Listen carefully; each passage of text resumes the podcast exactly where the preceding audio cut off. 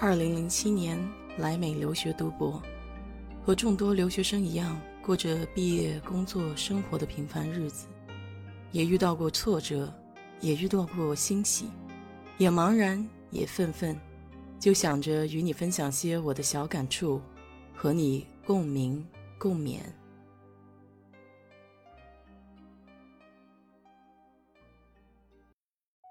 嗨，你好，我是 DJ 水色淡子。五一劳动节刚刚过去一个多星期。小时候我们总说，五一劳动节是国际劳动节，那国际的就应该是全球国家都一样。可是美国的劳动节并不是在五一，而是在九月份，这是为什么呢？今天我就给你聊一聊这里面的故事。先来看一看这个国际五一劳动节是怎么来的吧。十九世纪的后半期，资本主义蓬勃发展，当时的美国劳动人民每天都得工作十二到十六个小时，甚至更多，但是工资却很低，工会和资本家之间的矛盾越来越大。曾经有一位鞋厂的监工说过，他可以让任何一个身强力壮的十八岁小伙子。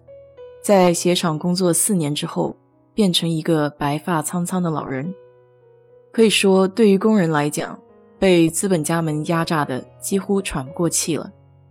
于是，在1886年的5月1日，数以万计的美国工人参加了芝加哥游行示威活动，要求资本家实施八小时工作制。美国的主要工业部门、交通系统、商店等等都处于瘫痪状态。这次示威游行活动是由非政府国际工人联合会组织的，并且在接下来的几天内愈演愈烈。五月三号，警察开始向示威人群开火，并且造成了四人死亡。五月四日，工人群众在甘草市场召集大会，抗议政府的暴行，约有三千多人参加了此次大会。当晚。一名破坏分子向警察扔炸弹，炸死了几名警察。之后，警察当即开枪，造成了全场暴乱，死伤数百人。在随后的审判中，有八位无政府主义者以谋杀罪被起诉，四位无政府主义者被绞死，一位在牢中自杀。这就是历史上著名的芝加哥甘草市场事件。这场斗争虽然被镇压了。但其意义却很深远。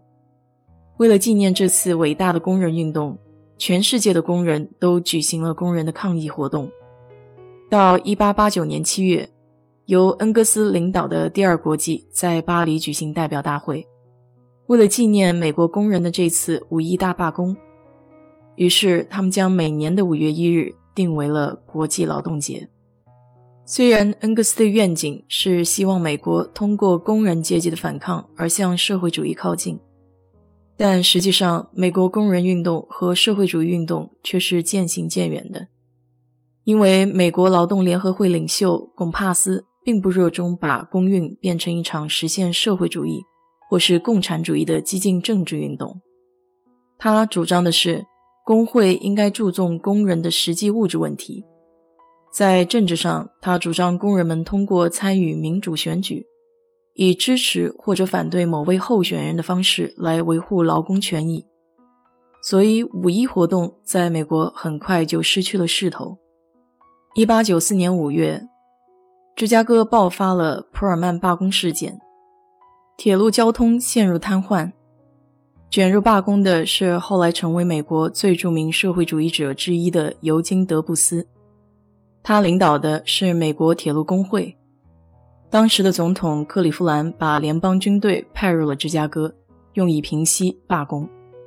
但是这一年是中期选举年，克利夫兰和他的民主党同仁不想得罪广大劳工，于是国会迅速通过法律，宣布了一个全国假日——劳动节，向劳动者表达敬意。